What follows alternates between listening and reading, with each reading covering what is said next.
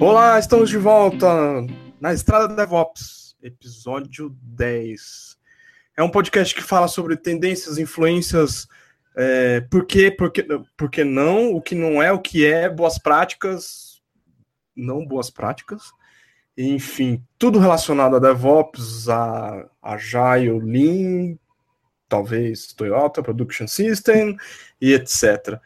Eu sou Fernando Ixon, um dos apresentadores, um dos outros brilhantes apresentadores que escreveu o melhor roteiro até então, o Erickson Costa. Tudo bem, Erickson? Tudo ótimo. E você? Tudo bem. Meio gripado, mas vamos lá. Ah, é a vida. É. E neste episódio vamos falar de TDD. Não é DDD, da, dos mais antigos vão lembrar da Embratel, com a sua propaganda do, do, do DDD. Tenho que tomar cuidado com o nome que usa dos três meninos, para não acharem que eu estou fazendo bullying. É, e aí o Erickson achou conveniente chamar dois caras aí que entendem mais dos assuntos do que eu. Então eu vou ser mais ouvinte do que qualquer outra coisa nesse episódio. Vamos começar com quem, Erickson? Quem se apresenta? A ordem alfabética, para simplificar. Me ferrei, então. É, sou Felipe, sou bacharel em física, trabalho há uns cinco anos aí em desenvolvimento de software. Graças ao Ericsson, aprendi bastante sobre testes e outras coisas mais. É, nesses últimos, sei lá, quanto tempo? Um ano e meio, né? É, é, hoje eu posso dizer que a minha maior especialidade é é desenvolver API em PHP usando testes. E hoje trabalho como desenvolvedor sênior na UPX. E estou bastante engajado aí em automatização de infraestrutura. É isso, este sou eu. Você se formou em física? Sim. Em quantos anos? Puta, olha essa pergunta ao vivo. Seis anos. Ah, tá bom, tá na média.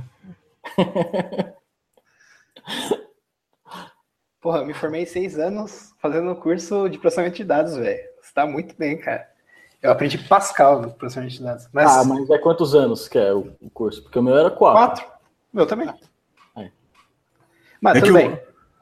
Vai, Nelson, se apresenta aí. Meu. É, deixa eu me apresentar. Eu tô falando aqui, cortando os caras já. Bom, boa noite a todo mundo aí.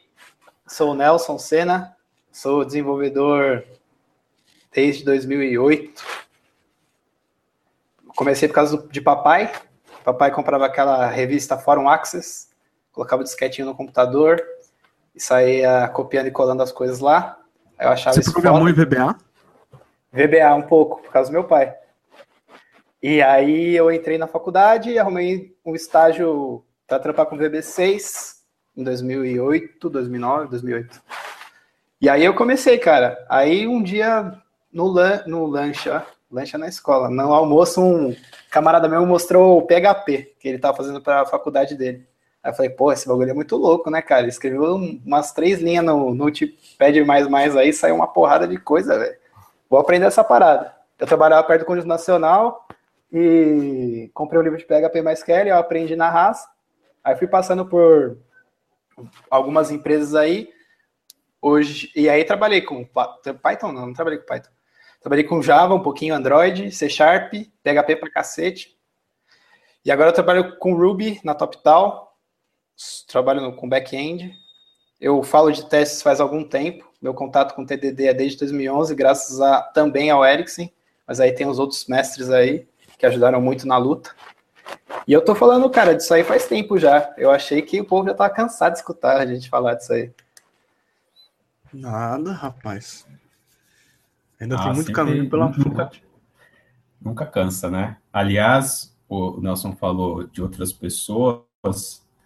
É, ele está falando da época da Dafit, né? Quando ele trabalhou na Dafit. E o Rafael Valeira, Diogo Baeder. Quem mais, Nelson?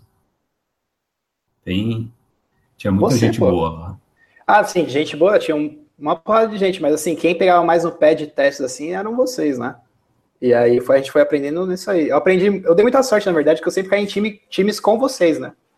Então acabei fazendo bastante pair programming com vocês e acabei pegando mais.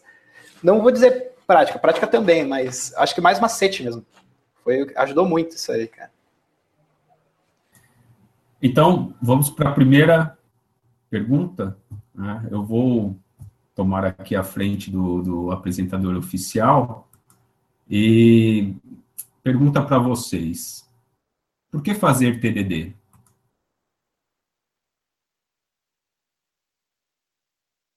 Não vai, Fê, fazer? Eu vou, Fê, fazer então. É... Então, cara, por que Eu tava procurando TDD? aqui o botão de, do, do mudo. ah, vai... beleza, tranquilo. Fala aí, cara. Não, vai você.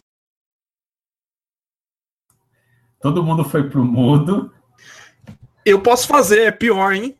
Eu falando TDD é horroroso. Melhor vocês falarem. Então deixa que eu falo, então. Tá ouvindo? Tô me confundindo aqui com esse botão. É... Tá, por que fazer? Bem, porque é sua responsabilidade entregar um software com testes, né? Como o Uncle Bob fala, né? É, e, e, por que não fazer, né? Acho que acho, acho que é mais, às vezes é mais relevante porque o pessoal normalmente cai, ah, que TDD é difícil, TDD toma tempo, que toma tempo tá errado, né? Ele pode até tomar tempo de início, mas assim, é, é no futuro você vai economizar muito tempo é, de muita gente. É, e sobre ser difícil, sim, realmente é, uma, é um problema. É, mas eu acho que é aí que está para que você é, capacite mais a sua equipe, né? E os ganhos que você vai ter com isso vai ser muito grande. E você nunca vai, vai, vai conseguir ter algum tipo de infraestrutura automatizada se você não tiver teste, né? E TDD é um ótimo jeito de se escrever testes. Tá aí. Cara, eu vou falar por que eu faço TDD. Eu faço TDD porque eu sou um cara extremamente inseguro e é, inquieto, não, ansioso, cara, muito. Então, a parada de ter o feedback rápido me ajudou muito a controlar é, não só o que eu entregava, mas também a vontade de, de, querer mostrar alguma coisa, que eu estava fazendo alguma coisa, que eu não tava, que eu não tinha acordado, sei lá, 8 da manhã, chegado na empresa para não fazer porra nenhuma, né? Então isso me ajudou muito. Eu acho que, na verdade, essa é a maior vantagem. O que o Kent Beck fala no XP é sobre coragem que TDD, na verdade, faz com que o dev sinta mais corajoso e ele consiga entregar mais porque ele sente bem. Então, esse ciclo de feedback, que é o que todo mundo pede para todo mundo aí, seja no LinkedIn ou na empresa mesmo, ou em código, o review de código e tal, é o que faz o desenvolvedor se sentir bem e se sentir seguro do que ele está fazendo, que ele está entregando, mexer numa parte mais complexa do código e tal. Eu penso mais assim. Eu faço por por isso, na verdade, né? Inclusive, teve até uma thread aí do que o Kent Beck falou e eu respondi ele. Falei, ó, obrigado aí, cara. Graças a você, agora sou um pouco menos inseguro. E você, Erickson? É... Quer falar, Felipe? Não, eu ia falar que essa questão de refatoração, né? Então, tem uma parte do código que não está muito bem escrito, que você precisa adicionar algum tipo de funcionalidade é, realmente o teste ele ajuda muito você ter certeza que você não quebrou outra parte do, do código e te tira essa insegurança, né? Então você pode realmente praticar o, o clean code, né? Realmente fa, fa, fazer é, as refaturações. Isso realmente é um, um, ponto importante. É, quanto, quanto aos testes, o, uma palavra que o Nelson falou que, que é essencial é feedback. Né? Então, TDD ele possibilita com que você tenha feedback muito mais rápido sobre se aquele trecho de código está funcionando, se funciona da forma como você é, implementou, né? ou se a funcionalidade que, que você desenvolveu, se ela realmente funciona. E aí nós temos diversos tipos de, de testes para suportar essas, essas diferentes necessidades de feedback. Não se, não se, no primordial, TDD se trata sobre feedback. Eu achei uma frase Ô, Interessante, sim. Feed- é, você saber que vai, pode dar erro antes de entrar em produção? Num resumo idiota? Feedback, feedback, né? Nós, nós falamos sobre integração contínua há uns dois episódios, não foi? Foi Foi. episódio 8. Então, nós podemos dizer que TDD é uma forma de, de diminuir risco. né? Então, nós só conseguimos, inclusive, colocar em prática outras é, práticas como integração contínua, entrega contínua, se nós tivermos testes automatizados. E TDD é a melhor forma de você criar uma suite de testes automatizados. Eu achei uma frase interessante, é, que quando a gente fala em feedback, obviamente esse episódio se trata muito sobre qualidade de código, né, qualidade em software. E o Demings, que é o criador né, do conceito de qualidade total, o cara que restaurou a indústria japonesa no pós-guerra, um dos pais fundadores do Lean, ele, diz, ele disse assim: cesse a dependência em inspeção em massa para alcançar qualidade. Melhore o processo e construa qualidade no produto em primeiro lugar. É. Então, aqui a gente tem até um, um, um ponto é, que leva a nossa próxima, a nossa próxima, uma das próximas perguntas, que é o seguinte: qual é o papel de QA no TDD? Eu tenho uma pergunta anterior, cara. O que Qual? quer dizer TDD? Ótimo. O que quer dizer TDD? E depois a gente vai então para o papel de QA nisso. Vai, Nelson. É, o acrônimo, né, de Test Driven Develop, Development. Agora passou uma caçamba aqui atrás, fantástico. Faz parte. Aqui tem gato, tem polícia, ambulância, tem tudo. No- fazendo a, a tradução literal para português, para os que não conhecem, o que, que seria TDD? Você pode falar é, desenvolvimento guiado por testes, que é a tradução do livro do Kent Beck. Esse aqui, ó. Vou pegar aqui, ó. Esse aqui. Dá pra ver aí? Esse aqui é o, tradu- o traduzido. Para quem, Ou pode, pode quem ser vai, orientado também. Pra quem vai ouvir, o Nelson está mostrando um livro do TDD escrito por Kent Beck, certo? Isso. É o desenvolvimento guiado por testes Kent Beck. Esse aqui é- foi o primeiro livro de TDD que eu li. Se você não leu nada sobre, eu recomendo. Apesar de, depois de você terminar de ler, se você nunca testou nada, não vai adiantar muita coisa. Mas é interessante, uma leitura da hora.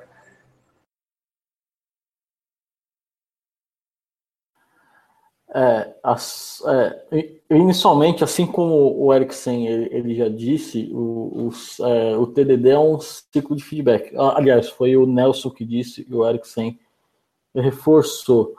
Mas o, eu gosto muito do Uncle Bob, eu estou assistindo muita coisa dele, e ele, ele fala muito que TDD é, é uma di- di- disciplina né? Então é, é, é, é a disciplina de você escrever um teste antes de começar a, é, que a implementação, que com o tempo isso vira um hábito. É, eu digo, é, o, o, a, a, acho que o Erickson uma vez ele disse isso que é, numa talk sua, que TDD é uma, fe, uma ferramenta de design e, e de fato acho que é uma fe, é, uma ferramenta para que você entenda o comportamento que você vai adicionar é, e também é, que de descobrimento de código, né? Então, a partir do momento que você escreve o teste antes, é, o, seu, o seu código ele começa a ser guiado por esse teste, né? Então, é, é, acho, acho que é isso. Interessante que, eu, interessante que você falou, porque o, o que vira um hábito então, pensando no Lean, Toyota Production System, isso se classificaria como JDoc e Kata, principalmente o Kata. É, e aí, a, o, voltando na pergunta do Ericsson, ele fez um pouco antes, uh, tradicionalmente, em, vamos pensar tradicionalmente nas empresas tradicionais, você tem lá os, o grupo, as equipes de desenvolvimento, equipes de teste, e, Inclusive, algumas têm equipes de quality assurance, tem equipe de, de operação, produção, etc. É, quem que tem que fazer teste de verdade? O cara de, te, o cara de teste, o cara de QA, o cara de desenvolvimento, o cara de, pro, de produção, precisa de mim? Quem, quem faz? Quem cuida? Eu acho que são testes diferentes, né? Você, você vai usar o teste, mas assim, eu não tenho muita experiência, na, na verdade, com, é, com empresas que têm um time de QA. Mas assim, eu, eu, é, eu, vejo que você, como desenvolvedor, você vai criar um teste é, para guiar o, é, é, o desenvolvimento, que não necessariamente é a, mesma, a mesma coisa que outros papéis na os mesmos tipos de teste que outros papéis na, na empresa vão desenvolver. Mas aí eu já não sei, eu deixo com vocês a palavra. Eu gosto de pensar que o desenvolvedor ele escreve o teste para saber se o que ele fez está funcionando, se ele está indo pelo caminho certo, e o QA ele testa para ver se o que o desenvolvedor estava pensando está certo. Porque durante esse tempo aí, o que aconteceu foi a gente acabou se afastando demais das definições de produto e acabou que o projeto chega e passa para o QA, e aí o QA sabe muito mais detalhes de, das regras de negócio que você, e aí quando na hora que você lê, o QA na verdade faz uma releitura do que você fez e fala, ó, oh, eu acho que isso aqui não está em conformidade com o que foi pedido e tal. Então, o papel, não que seja obrigatório ter um time de QA, mas o papel do QA, na verdade, ficou esse, validar se o desenvolvedor realmente entendeu o que ele estava fazendo. Porque ele pode escrever testes ótimos, perfeitos, só que não alinhados com o que estava sendo pedido por alguém aí, por um stakeholder da vida. E também eles podem criar algum tipo de teste de estresse, né? Ou tentar achar outros tipos de cenários, não? Sim, sem dúvida, sem dúvida. É, faz parte da validação do, do produto, né? Para ver se o desenvolvedor pensou em todos os ad cases aí e tal, apesar de nem sempre ser necessário. Mas tem QA, por exemplo, que ficava, empresa que eu trabalhei, que ficava caçando bug mesmo. Trabalho, o cara, o cara ficava o dia inteiro clicando em interface para caçar bug. E abrir bug e botar no buraco negro do gira lá. É, o... buraco negro do gira é um novo termo para mim. Vai, vai, lá e some, né? Mas o, o, o QA, de fato, ele tem que, a maior parte do tempo de um QA deveria ser para ele fazer testes exploratórios. Né? Então, claro, o, o QA deve escrever testes automatizados, ele não precisa se envolver tanto em testes unitários, mas tem uma, tem uma, uma capacidade esquecida na formação dos QAs que é de programação mesmo. Então, é raro a gente encontrar QAs que, que saibam programar e que possam ajudar os desenvolvedores a fazer a automação de, de testes. Então, nas, em, em, boa parte da, da, literatura ágil, o QA, o tester, ele é descrito como o cara que pode ajudar o desenvolvedor a aprender TDD. Né? Então, tem, tem muitas referências nisso em vários livros diferentes. O QA ele pode participar muito no, na criação do teste de aceitação, né, que são aqueles testes que criticam se a funcionalidade, se a história que foi demandada para ser desenvolvida, se ela realmente vai ser entregue com, as, né, com a funcionalidade do ponto de vista do usuário que foi acordado entre PO, entre stakeholders e os desenvolvedores. Então, aquilo verifica se o que foi prometido, né, se o que foi é, combinado entre as partes, se aquilo funciona do ponto de vista de negócio. Sim, é uma boa. E o que mata também, cara, é o que eu acho que você cria uma, criou uma separação muito doida desse bagulho de QA, que tem o QA que sabe codar, e aí o QA que sabe codar, ele fica o dia inteiro lá tentando codar alguma parada, e às vezes o cara só faz isso. Então o cara fica só interagindo com isso, então faz nenhum teste exploratório, o cara acaba só sabendo como o estado da aplicação agora. Ele não sabe como funciona tudo e tal. Ele não, tá, não é um cara tão integrado ao time assim. Esse é um dos problemas. E outro bagulho que eu vou falar agora, mais polêmico, é, cara, quando você coloca certificação no meio da, da parada, que foi o Syllabus que saiu de teste, cara, você vai matando algumas características que o, o tester antigo poderia ter, porque o cara tem que se concentrar nisso aí, né? E passar numa prova de certificação.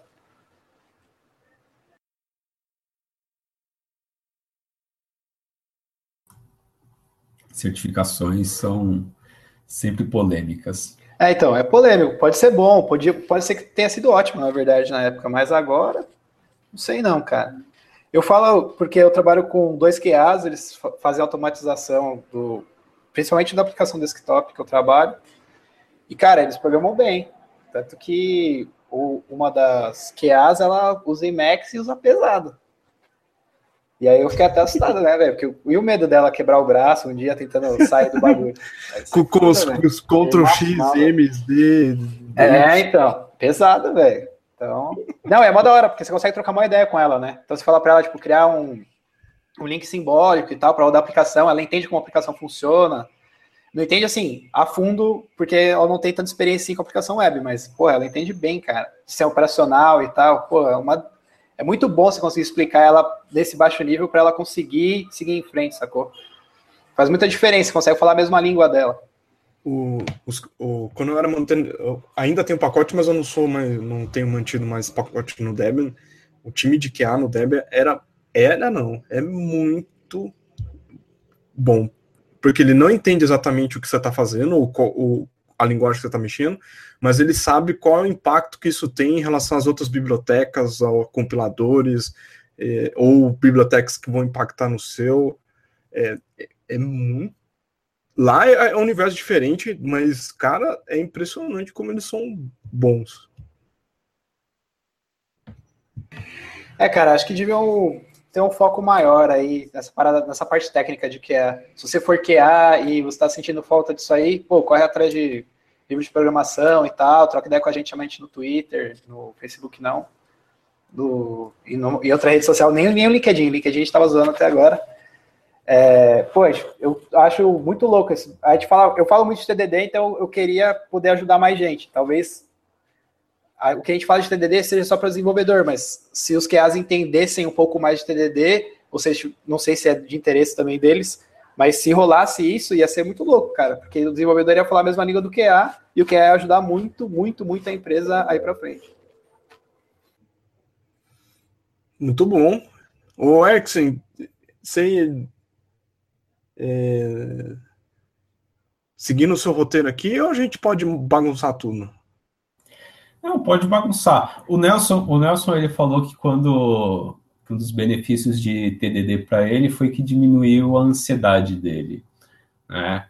Então, e para você, Fepas, né, Felipe? O que que você, o que que te trouxe, o que que TDD melhorou a sua vida? É, acho que parecido é, com o que o, o, o Nelson ele, ele, disse, mas no dia a dia ajuda muito no foco, né? Então, se você não fica mais de, devagando, ah, e se acontecer aquilo, ah, e se acontecer isso. Então você foca no próximo cenário de teste, né? Isso, isso também isso acaba se, se, se simplificando a, a, a, a, o, o, a solução. E também você, antes de começar a escrever o código, você tem um esforço ali de escrever o teste, ou seja, você já tem que entender o que o resultado, né? Então, por exemplo, em um teste de aceitação, né? Então, pô, mas a, a, vai de uma API. É, é, é, já, já, entra a dúvida, ah, mas para esse endpoint, para é, esse tipo de input, então qual é o status code, né? Então ali você já começa a ter algum tipo de discussão e de definição do que, que vai acontecer antes de colocar a mão na massa. Então, então quando você já vai para o código, você vai com muito mais o foco, né?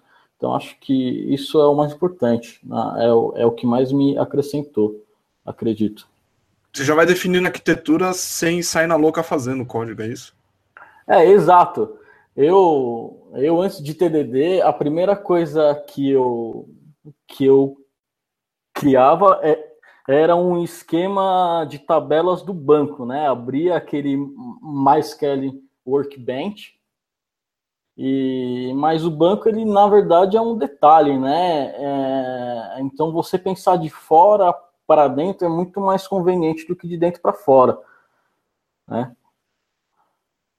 Aí está um ponto legal, hein? Você falou de fora para dentro, você, você falou em começar com testes de aceitação. eu vou passar essa, essa pergunta primeiro para o Nelson, porque o Nelson sabe do que se trata. Né? Inclusive, isso daqui tem relação com uma pergunta que o. Isso não é uma resenha do passado é. de vocês, não, né? é. então, isso tem a ver com uma pergunta do Valdemar, que ele fez via Twitter. Respondendo, ele, ele fez essa pergunta, eu tinha tweetado sobre o nosso assunto de hoje, com uma imagem que é sobre esse fluxo que o Felipe acabou de descrever, de você desenvolver de fora para dentro. Então, o que é, Nelson? O que é esse desenvolvimento de fora para dentro? Do que, que o Felipe está falando aqui? Cara, tem um livro fantástico que chama Growing Object Oriented Software Guided by Tests. Se você quiser comprar ele, não precisa tentar ficar voltando o áudio toda hora aí para entender procura por GOS, G-O-O-S, e orientação a objetos, você deve achar o, o, livro aí. É o livro do Nat Price e do Steve Freeman. Eles se concentram muito nesse estilo de desenvolvimento, que o que eles propõem é que você comece a construir a aplicação desde o que eles chamam de walking skeleton. Então, o que você precisa para a aplicação rodar, então você vai pensar já você, o que você, você, como vai ser o seu servidor web e tal, como vai ser seu controller. Então, o primeiro teste é ó, eu tenho aqui como fazer deploy da minha aplicação, essas são as dependências dela, as básicas que eu preciso agora para ela subir, e eu vou fazer esse deploy. Eles chamam isso de iteração zero. Então, é o, o mais fora possível da aplicação que você tiver, porque você, na primeira iteração você já consegue fazer deploy. E a partir daí você vai pegando uma, uma feature descrita por um stakeholder, e aí você vai da, da camada mais alta da sua arquitetura, pensando, por exemplo, do MVC, você poderia começar pelo controller, que é da onde vem o, a entrada do usuário, e aí, a partir daí, você começa a desenvolver sua aplicação, mas você não se preocupa com os detalhes no começo. Por isso que você só se preocupa em, ó, eu tenho esse controller aqui, então ele vai chamar esse, esse cara, e beleza, vamos ver, vamos fazer isso aqui funcionar. Aí, passou, passando essa parte, você vai entrando em camadas para dentro. Então, você começa lá fora, outside, e você vai até o teste unitário lá embaixo, na sua camada mais inferior. É isso aí. E complementando o que você diz, acho que o Goss ele, ele introduz aquele conceito de o, é, o esqueleto andante. Né? Então, então, a sua aplicação ela ainda é um esqueleto, mas já anda. Né? É, então, é, então, você cria um primeiro teste para então você instalar o seu framework de roteamento, para então você, você decidir o banco, para então você fazer várias coisas. E isso vai é, e, e, todas as suas decisões ela, é, elas vêm em cima é, do erro que está acontecendo, né, naquele instante ou naquele seu passo. Então, é isso aí. É, uma, uma coisa interessante do esqueleto andante, walking skeleton, é que primeiro ele força você a pensar que a aplicação ela não é só aquilo que você codifica, né? ela é o stack inteiro. Então você está garantindo, você está fazendo um teste fim a fim, né? você está testando o sistema como um todo. Então pense, por, por exemplo, muita gente conhece PHP muita gente já usa Composer para gerenciar as, as dependências da aplicação. Então, a sua aplicação, ela não são aquelas 10 mil linhas de código que você escreveu, que o seu time escreveu. A aplicação são aquelas 10 mil linhas de código, mais aquelas 100 mil que você instalou via, via Composer. Né? A, a sua aplicação também é o sistema operacional sobre o que ela está rodando né, o PHP em si. Então, tudo isso daí compõe a sua aplicação, banco de dados, middleware, tudo, tudo. E o mais poderoso dessa, dessa abordagem deles é que você tem que começar com um teste de aceitação. Então, você tem que encontrar uma funcionalidade que é candidata, que ela vai ser ideal para você fazer esse bootstrap do seu projeto. É, essa funcionalidade você já vai ter conversado e concordado com o stakeholder, né, com, com, a pessoa que demandou aquela funcionalidade, o PO, o gerente de produto, o, o que for.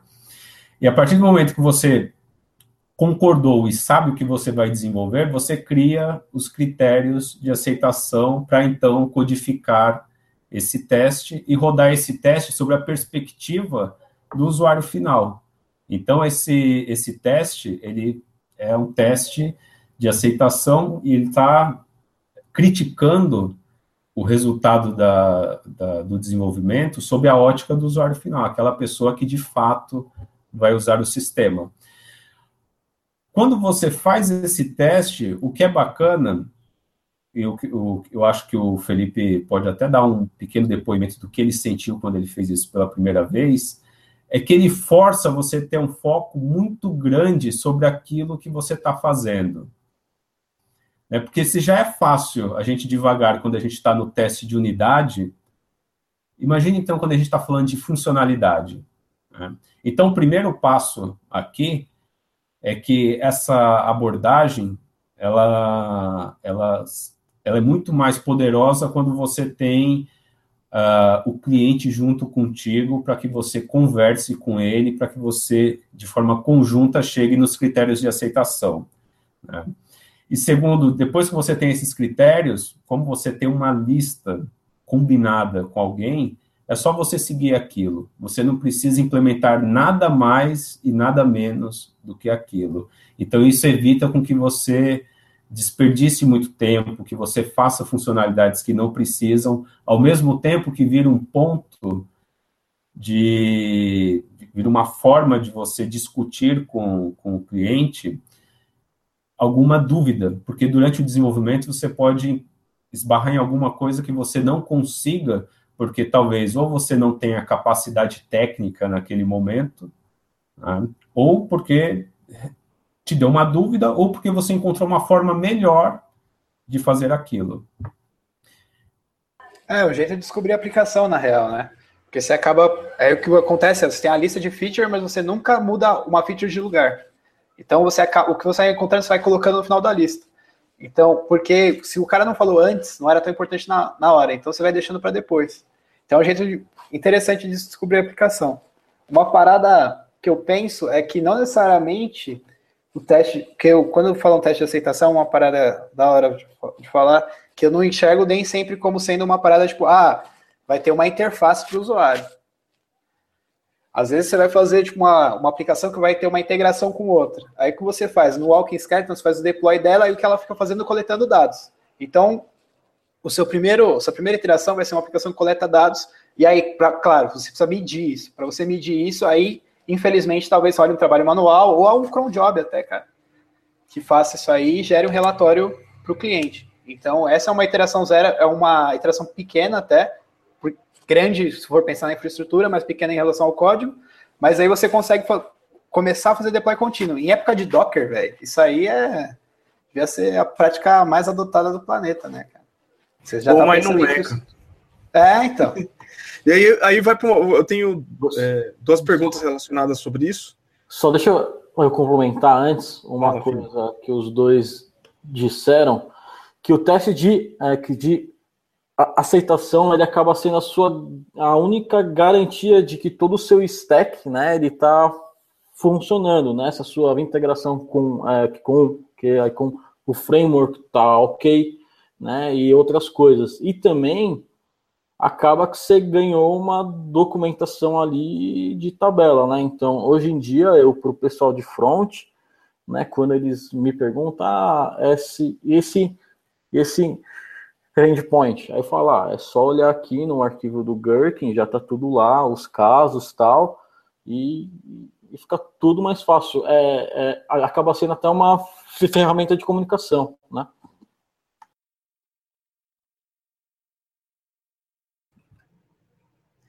Isso é interessante, mas eu, eu, eu, queria ir no 101, que é. Eu trabalho numa empresa que vende serviço para um monte de empresa, e aí eu vou em um monte de lugar e eu sempre pergunto sobre essas coisas de teste, de, resiliência, essas coisas. E geralmente os caras falam assim para mim: olha, aqui tem um monolito, porque precisava entregar rápido, correndo, no desespero, e não tinha teste. A gente não fez nenhum teste. E agora a gente precisa fazer e estamos na merda. É, como é que começa quando você já tem um sistema legado e precisa e quer colocar testes, quer colocar TDD? Como é que faz? Orando aos deuses. É, o teste unitário acaba sendo muito mais complicado. O de aceitação é mais o recomendado, né? Acho que o, Eric, acho que o Nelson ele pode comentar. Cara, eu acho que depende muito. Eu acho que você tem que começar. O negócio é decidir por onde você vai começar. Porque é, esse, na verdade, é o passo mais difícil. Começar a testar é o passo mais difícil. Porque quando o, o, o código legado é gigante ou está muito podre ou muito rígido, o que você precisa fazer é descobrir o lugar e, e, e fazer o, o primeiro teste parecer não tão difícil para os outros, porque as outras pessoas vão precisar criar testes também. Então não adianta você chegar lá na empresa, pegar o core do, da parada um, começar a mudar ele, fazer teste para ele e tal, porque talvez isso vai demorar muito tempo, ou talvez isso não seja ideal. Agora, se você vê que você tem capacidade para fazer, o core é uma boa. Porque aí você já começa, ó, fala, ó, agora tô, a parte que todo mundo tá com medo de tá com medo de mexer, eu já testei e tá funcionando. Mas nem sempre dá para fazer isso aí. Essa é a parte foda. Agora, em relação a ser teste de aceitação ou teste unitário, como o Fefos falou, pode ser que seja mais fácil fazer um teste de aceitação. O problema é que teste de aceitação geralmente é mais burocrático e talvez leve mais tempo do time. Então, o teste unitário, você pegar o core lá, geralmente é a classe user, que tem 5 mil linhas, e uma outra classe que define seu, outro, seu modelo, por exemplo, se é um e-commerce order, que tem 8 mil, talvez seja uma boa se começar pelo user e pelo order, teste unitário ali, ir tirando as partes, tentando dar uma limpada, é igual limpar peixe, né, velho? Vai sair fedido, mas vai dar, vai dar resultado. Do peixe. O Michael Feathers, ele tem uma analogia para isso, né? Ele fala que você tem que encontrar a costura, né? Os sims daquele livro Trabalhando com Código Legado. Então você tem que encontrar ali o lugar que você vai conseguir desmanchar a costura, né? Trabalhar naquilo ali, né? Adicionar mais pano e depois costurar de novo. Né? Então é disso que é disso que se trata. Se vai ser um teste de unidade, um teste de aceitação, eu acho que realmente depende muito do caso, porque também teste de aceitação, dependendo da aplicação, vai ser muito difícil você conseguir fazer todo o setup de infraestrutura, porque provavelmente isso daí vai estar, tá, é, essa aplicação vai rodar em servidores configurados manualmente, que ninguém tem controle. Então, talvez começar um pouco mais simples, adicionar um, um né, como nós falou, testes de unidade no order, no user, para pelo menos você ter aquele feedback de que alguém mudou alguma coisa que não deveria. Né? É, tem então... aquela analogia da janela quebrada, cara. Tem, devia ter, tipo, a analogia do japonês que cata lixo, cara. Igual na Copa, saca? Um japonês pega o lixo dele, aí todos os japoneses vão lá e pegam o lixo dele. Então, se você criar um teste, outra pessoa fica motivada a criar o teste, desde que existe essa cultura. Então, o que a gente tenta fazer é isso aí. E, porque rola muito essa negatividade aí, né, cara? Só tem a analogia de coisa podre, né, velho? ah, da janela quebrada, tal. Não tem analogia de, pô, vamos pegar o lixo, ou vamos cuidar do. Esse...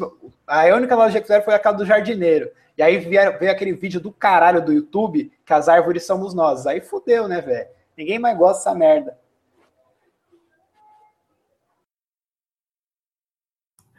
Tá todo mundo no mundo, mas tá todo mundo dando risada aqui, né? É.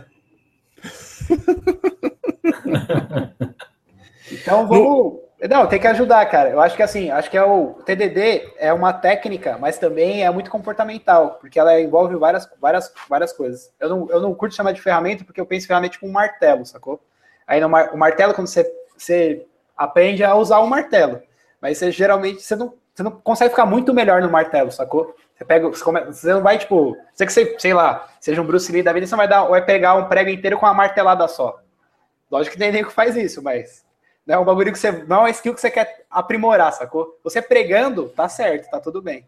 A técnica não, a técnica é igual técnica de espada de samurai, né, cara? Você vai tipo, aprimorando conforme o tempo vai passando, você vai estudando outras técnicas e tal, como as outras pessoas fazem, como elas.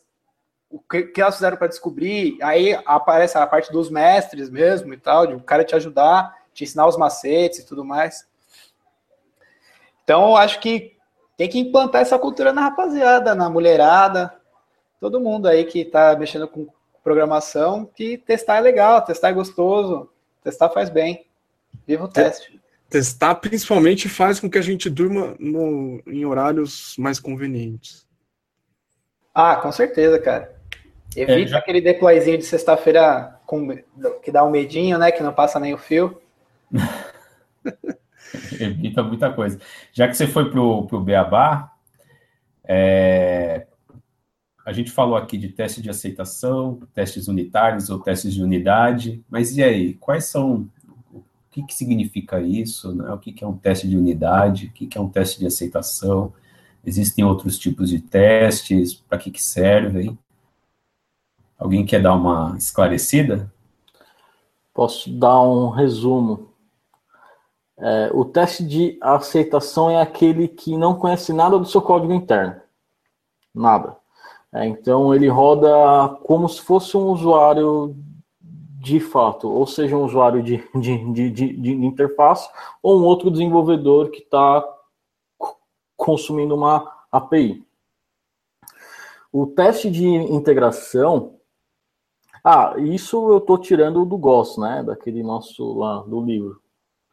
É, o teste de, é, de integração ele, é, ele garante que as suas classes elas funcionam contra classes ou códigos ou, ou coisas de terceiros, né? Então, como se fosse um banco de dados, uma outra API externa, ou às vezes até algum tipo de integração de framework. E o teste unitário é aquele que diz respeito apenas do seu negócio, né? É isso. Eu, eu ouvi duas semanas atrás um cara comentando que era ele não fazia teste unitário e fazia só de aceitação porque era melhor. Faz sentido para vocês? O DDD, o DHH falou esse bagulho aí, o, o inventor do Rails falou isso aí, rolou uma DRzinha com Kent Beck e o Martin Fowler. Cara, é, de, no caso do Rails, dependendo do tamanho da aplicação, porra, vou te falar por experiência própria, assim, que talvez valha, viu, cara? Se pegar um Redmine da vida, que é gigantesco, cara, é uma loucura, talvez valha a pena. Mas é o ideal? Não, não é, cara. Não é o ideal. O ideal é que, na verdade, os testes de aceitação a, existissem, mas eles não fossem, assim, tipo, tão, tão valorizados, eu acho, cara. Eu acho que até porque eles são custosos, então na hora da integração contínua demora. Se você rodar ele durante o dia, como falavam há muitos anos atrás, durante o dia, assim, pode ser que ele quebre numa hora, sei lá, você roda de 8 a 8 horas, aí ele resolve quebrar meia-noite. Falar, e agora? Fudeu, né, velho? Então, acho que você tem que se dedicar é, no teste de integração, nos testes unitários, bastante. Teste de aceitação. Então, nome de teste de aceitação é foda, mas é um teste que englobe um processo maior. Então, por exemplo, se está numa aplicação web, um teste que, que testa o seu controller. Isso aí faz muito sentido, faça isso. Mas não faça só isso.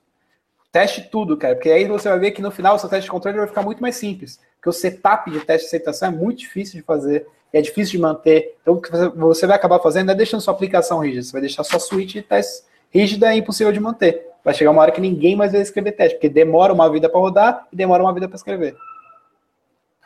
É, você tem razão em relação a, a isso que realmente demora, mas, mas eu ainda acho que se eu acho que se eu tivesse que escolher entre teste unitário de aceitação, eu talvez escolhesse de aceitação, porque é a única garantia, né, de que a aplicação inteira ela tá ok. Entretanto, cara, só com teste de aceitação, você não tem o, é, o descobrimento dos comportamentos das suas classes isoladas, né? E, e, e, outras coisas mais. Então, acho que o design da sua aplicação acaba ficando muito prejudicado. É, você tem... ah. Não, eu ia, perguntar, eu ia pergun seguindo o seu roteiro, eu ia perguntar se, é, se TDD é sobre teste unitário. Já é. acho que responderam, não responderam? Já responderam. TDD não é sobre testes unitários. Inclusive, o, a maior referência aqui desse nosso papo, que é o GOS, é, ele mostra claramente um processo que a gente já falou, que o Nelson falou, que o Fefas falou, que é de você começar o desenvolvimento da aplicação de fora para dentro, começando com o teste de, de aceitação. Então, TDD não tem nada a ver com testes unitários. TDD é uma prática em que você escreve o teste primeiro, e aí você guia o design da sua aplicação, o design do seu código por conta desses testes. E aí cada teste ele vai ele vai permitir com que você é, com que você garanta e que, e, e que você descubra diferentes níveis de design também, porque a gente tem aquele design mais próximo da classe, né, dos comportamentos, de como você encapsula o objeto, e você tem aqueles designs que são as colaborações, né, as pa passagem de mensagem entre um objeto e outro, sem contar a sua arquitetura também.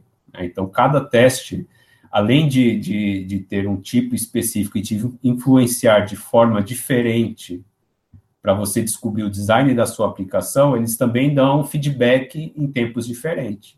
Então, é, o, que o, é o que o Nelson falou. O teste de aceitação ele é mais lento. É, eu não acho que ele não, não deva ser. É, eu acho que deve ser investido em teste de, de, de, aceitação, mas eles devem ser criados com um propósito. Então, você tem aquela funcionalidade e você tem que entender o que você vai construir, até para que você faça um design de código que faça sentido, né? Para que você codifique de fato quais são os processos de negócio dentro da, dentro da aplicação, que é aquele assunto que puxa até um pouco de DDD no assunto, né? Mas não vamos falar de DDD aqui. É, Mas, puxa, é. né, você tem que entender o vocabulário do seu negócio, você tem que entender o que, que é o seu negócio para que você não faça, é, para que você, de fato, codifique o conhecimento da organização dentro do, do software. É só falar uma parada. Você deu a entender que eu não, eu não sou muito fã de teste de aceitação, mas quando eu falo de teste de aceitação, é aqueles testes BRET, Cucumber, Capybara, blá blá blá. Foi essa discussão que rolou do DHH com o Kate Beck e o Uncle Bob. Eu acho que é possível, é perfeitamente possível você fazer teste de controller mocando as, as dependências dele e tal. Apesar de alguns frameworks não curtirem muito essa ideia, usando aquela interface que injeta o container de gestão de dependência nele. Mas não, é, não vem ao caso o nome do framework. É, outra coisa, cara, que faz rola muita confusão é esse bagulho de teste integrado e teste de integração. Eu ajudei muito a, a o pessoal falar tudo errado aí, então deixa eu aproveitar essa oportunidade pública e me corrigir. Cara, teste integrado é o teste que você mede código terceiro, código de banco e tal. Teste de integração, você vai testar se uma classe funciona com a outra. E isso é uma parada que eu achei faz pouquíssimo tempo um cara tem uma libjs que ele desabilita testes integrados. Ele desabilita a possibilidade de você fazer testes integrados. E é do caralho isso aí. E aí eu acabei aprendendo essa parada também. Então, só para desfazer essa confusão aí que eu ajudei a criar, me perdoem, amigos, não foi de propósito. É, vou aproveitar que você. A gente acabou passando bem por cima também. Você falou da questão de, de mocar né, de criar mocks. Né? E a gente tem dois lados nessa discussão: né? o abuso de mocks e, em, em si, o que, que são mocks, né? o que, que são de testes. Primeiro, para que, que serve o mock?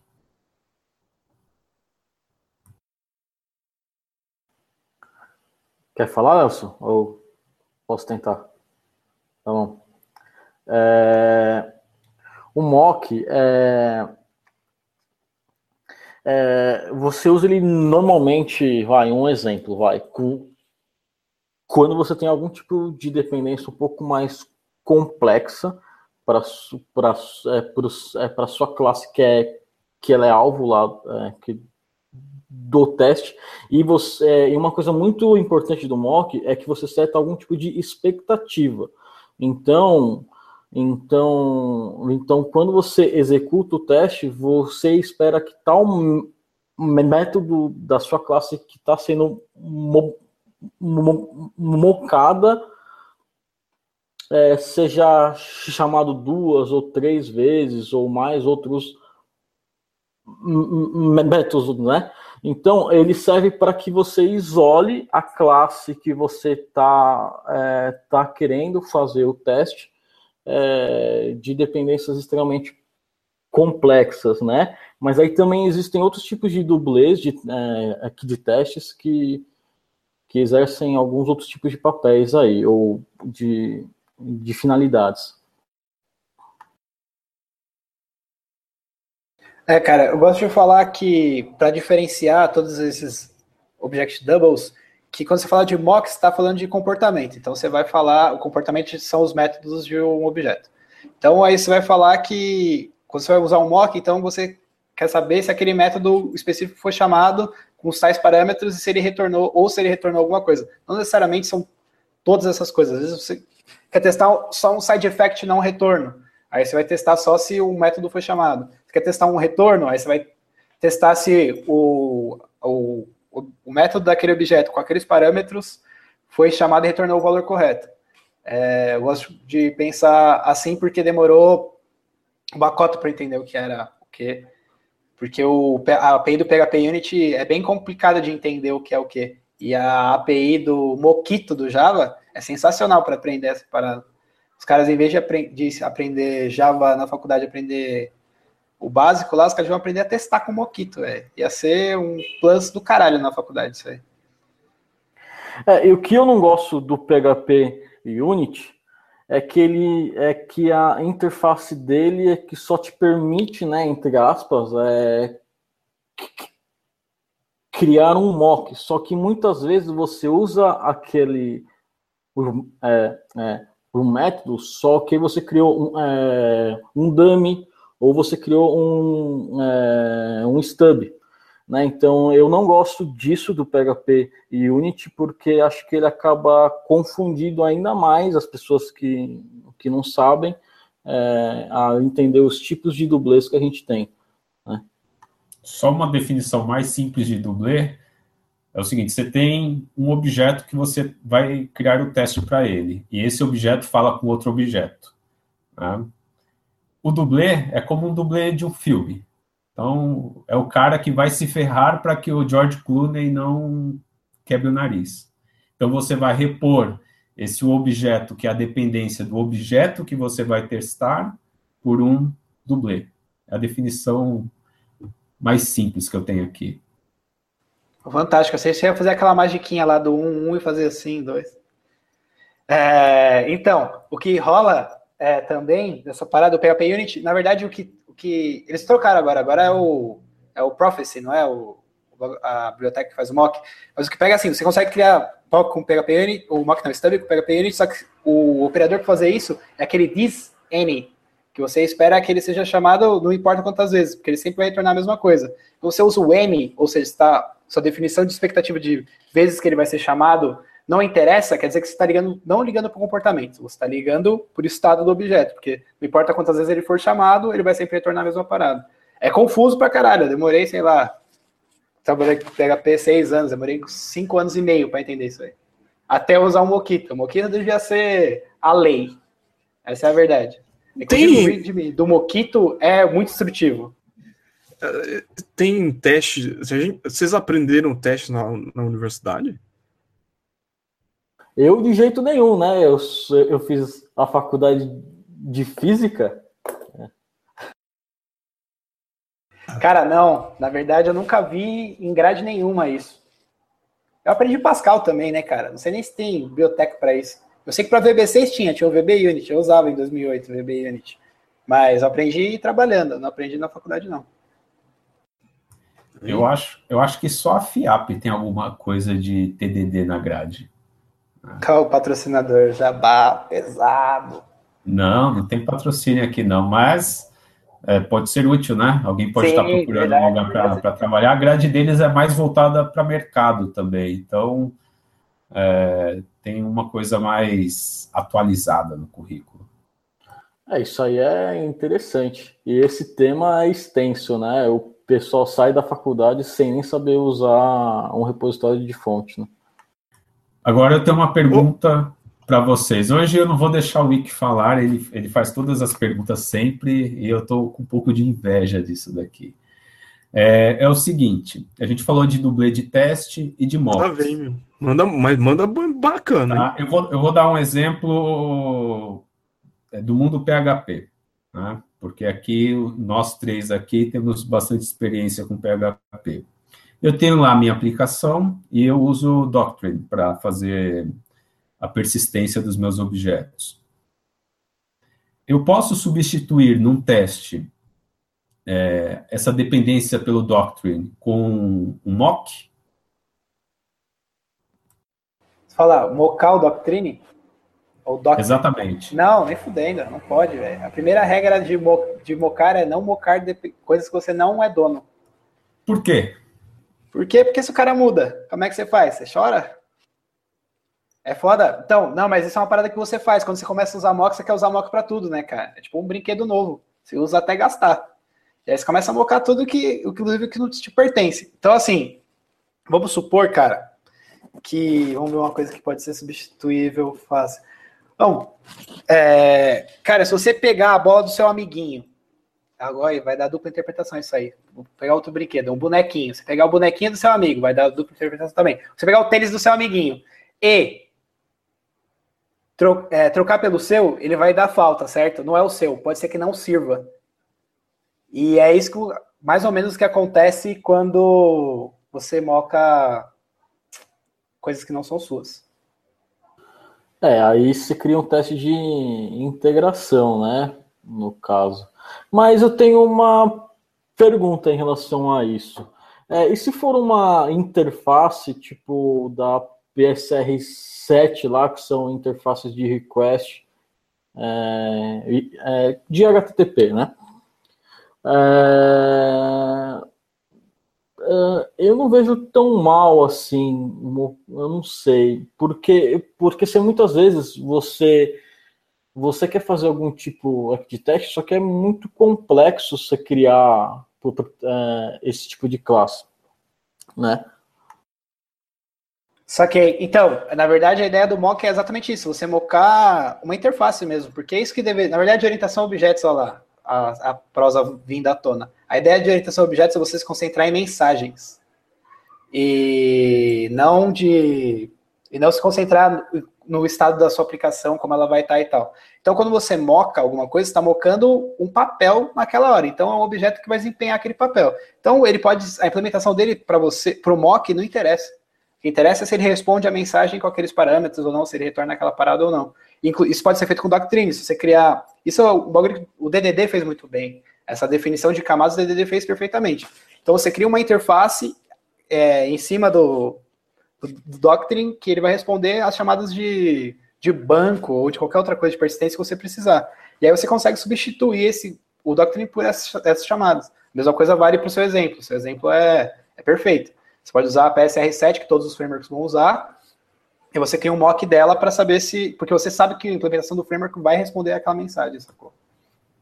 Isso quer dizer que eu adapto a API da biblioteca que eu estou usando para os meus termos, e então eu testo essa biblioteca usando os meus termos, e não os termos dela. É isso? Exatamente. Como o Uncle Bob gosta de dizer, a famosa inversão de é, dependência, inversão de dependência, é isso aí. Você cria, você faz com que, na verdade, você cria, você não cria dependência, uma dependência direta, né? Você não cria um acoplamento maior. Você cria um acoplamento com sua própria aplicação. Então, sua aplicação define qual é o protocolo que ela vai usar para usar o banco, para usar uma API de terceiros, etc. Isso é semelhante com o Adapter, o design pattern do Gang of Com certeza. Tem, sim, claro, tem relação sim, cara. Muito parecido. Porque você pode pegar uma interface e, na verdade, deixar a interface mais simples, né? O adapter é muito bom para isso. Porque você pode, por exemplo, se você for pegar a interface TCP, por exemplo, ela é gigantesca. Então, às vezes, você não precisa de tudo, você precisa só do, do send, do open e do close. Aí você vai lá e cria uma, uma parada para isso. Às vezes você precisa lidar com I.O., aí você quer lidar com, com um arquivo, você quer lidar com outro I.O. mais simples, você pode criar uma interface que combine os diferentes tipos de I.O. É bem isso aí.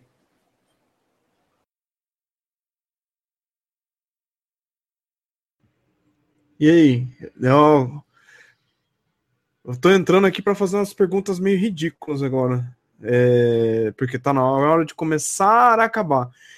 tava no evento de Docker é, em São Paulo, e aí um dos palestrantes falou assim: Ah, meu, todo, todo mundo fala mal do PHP. Eu falei, ué, mas qual, qual é o problema do PHP? Dá para falar mal de todas as linguagens. Todas as linguagens têm problemas e dá para fazer cagadas. Vocês que são caras que vieram o programa PHP, qual que é o lance aí do, do preconceito atual? É que é uma linguagem que é muito permissiva, né? Então, então ela te permite fazer muita coisa errada com muito mais facilidade. É, e por falta de instrução, os júniores aí acabam disseminando. Eu acho que é isso. É, acaba tendo esse tipo de visão. É, na verdade, começo, muito no começo era bem o que falaram que era de sobrinho, né? E era meio amadorzão e tal. E aí o que rolou foi que saiu um artigo de um cara que mexia com Python e ele começou a mostrar as inconsistências do PHP. E de fato, o PHP tem várias interfaces consistentes. E aí isso foi fazendo com que o PHP fosse tratado como uma linguagem, não, é, como uma linguagem de programação mal feita. E, e aí isso levou os caras a pensar que o mesmo, as outras coisas que eram feitas no PHP 4, esse negócio de HTML, de código PHP no HTML e tal, são feitos até hoje. E aí o preconceito veio desde, veio desde então. Ninguém nunca parou para olhar o PHP moderno, sacou? Bobagem, né? Total. O Eriksen, é, já que você é o, hoje é o mais apresentador do que eu, você vai conduzir no final aí, cara. Claro, claro. Bom, senhores, tudo muito lindo. Eu entendi por quê, entendi o que é, mas como é que eu começo? Vocês têm dicas como começar?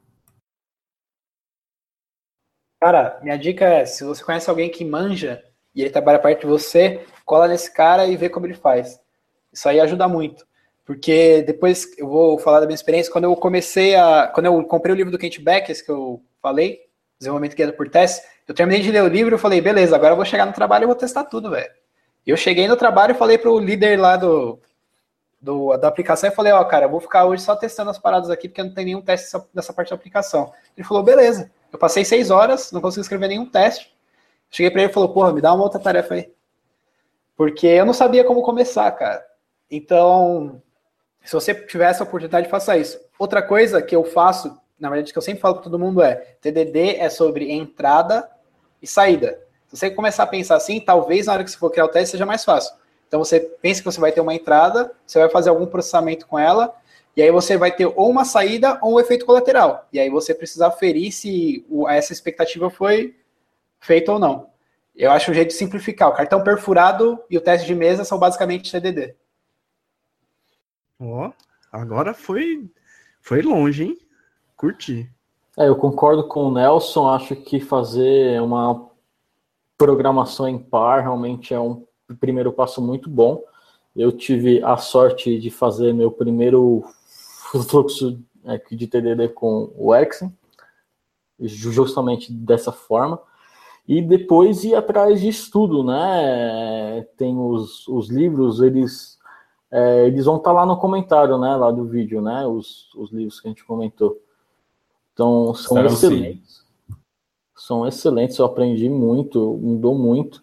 É, e também acho que tem um pouco de cuidado na hora de buscar um conteúdo aí na internet, porque eu acho que você acha coisa não tão boa para ser bem sincero.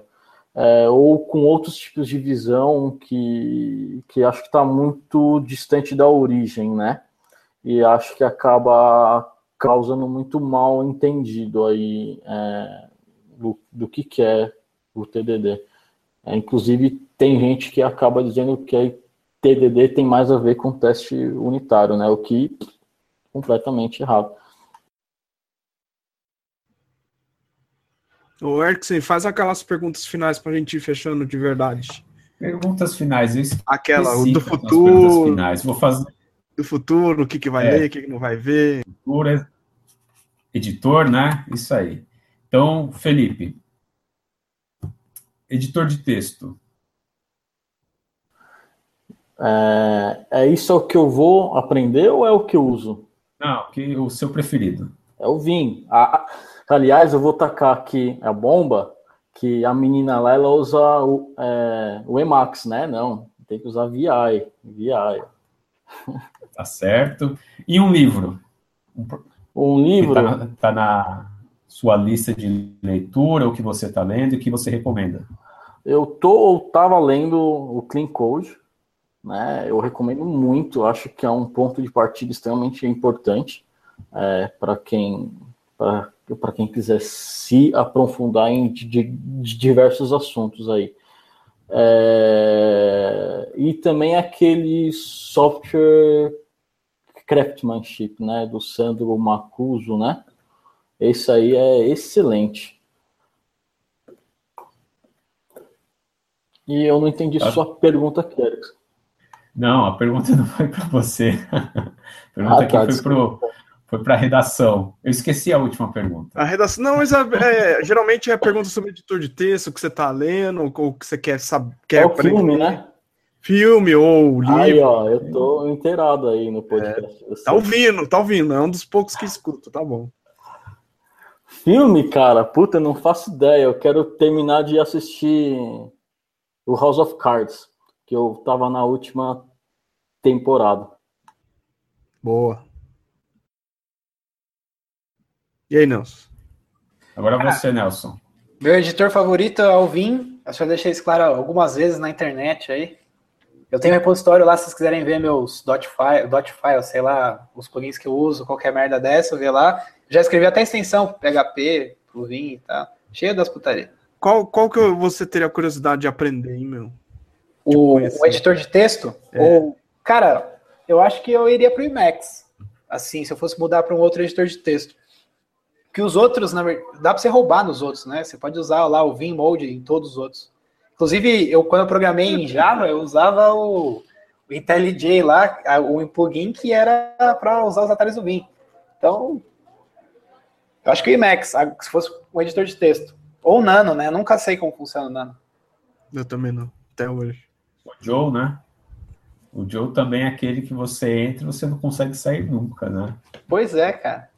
Não, mas deve ser da hora, né, velho? Saber fazer alguma coisa na, no Nano. Eu não sei nem fechar o arquivo, velho.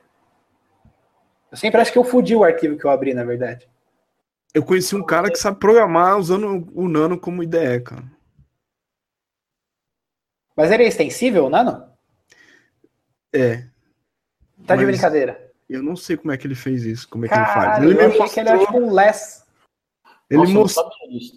Eu mostrou e eu fiquei de cara. E ainda falou assim: não ri porque eu tô usando esse editor, hein, cara. Falei, tá bom, desculpa aí. Ô, Nelson, é... tem, tem indicação de livro aí ou uma, alguma outra coisa que vai? Cara, eu tenho tá, tá algumas indicações de livros. Filme eu não sou muito bom, porque filme eu só vejo o que a minha esposa quer ver, né? Então não tem muita alternativa é aí. É justo. É. Cara, eu acho que, assim, vou falar de dois livros que mudaram muito o jeito que eu penso programação. Um é o Goss. O Goss eu acho que é o livro que, na hora que você entender um pouco, um pouco mais de TDD, você precisa ler. Porque é o único livro que fala de testes de uma maneira avançada. E não fala de testes só como aquele repetindo toda hora do ciclo e tal, não é básico. Ele vai falar sobre design de aplicação e tal, sobre boas práticas e tudo mais. Então, acho que esse foi o primeiro livro que mudou muito o meu jeito de pensar programação. O segundo é o Interface Oriented Design do Ken Pug. Esse eu indiquei para uma galera, foi um achado, na verdade, no Pragmatic Programmer Bookshelf lá. Cara, mudou muito o jeito que eu penso programação. Inclusive, eu saí é, procurando outras linguagens de programação por causa dele, porque eu descobri que eu não precisava mais daquela palavra-chave interface que tinha no PHP, que tinha no Java e tal, e eu podia fazer APIs muito maneiras usando uma linguagem, agora eu uso o Ruby, que é uma linguagem que eu gosto muito, e criar uma API tão robusta quanto uma API que seria feita em outra linguagem que tem essa palavra em estática chamada interface. Sensacional. Antes, eu vou deixar para o Eric fazer o fechamento desse episódio. Então, a minha recomendação, o Release It, que está na segunda versão, e agora os caras colocaram coisas de DevOps, Cloud, etc. E, Erickson, você vai fechar o programa, beleza? É, essa segunda edição me deixou arrasado, né? Porque se ele tivesse lançado um pouco antes, eu teria economizado, já teria lido o livro atualizado, porque a primeira é de 2007, é um livro muito bom. E eu não tenho, eu não tenho essa manha, né, de fazer encerramento.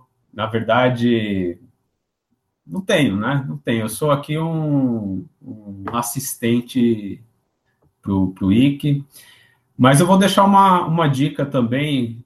Logo vai sair o Clean Architecture do, do Uncle Bob. Então, é um livro bom também. E um livro que eu acho ótimo para começar com TDD, mas em testes unitários, é o Pragmatic Unit Testing. Pragmatic Unit Tests em with JUnit. Acho que é esse o título, a gente vai colocar na, nas referências também. E é, é isso. Por hoje acabou. Gostaria de agradecer de novo o Felipe e o Nelson. Eu sou o Eriksen. Agradecer também o Ike e nós esperamos vocês no próximo episódio. Obrigado. Boa noite.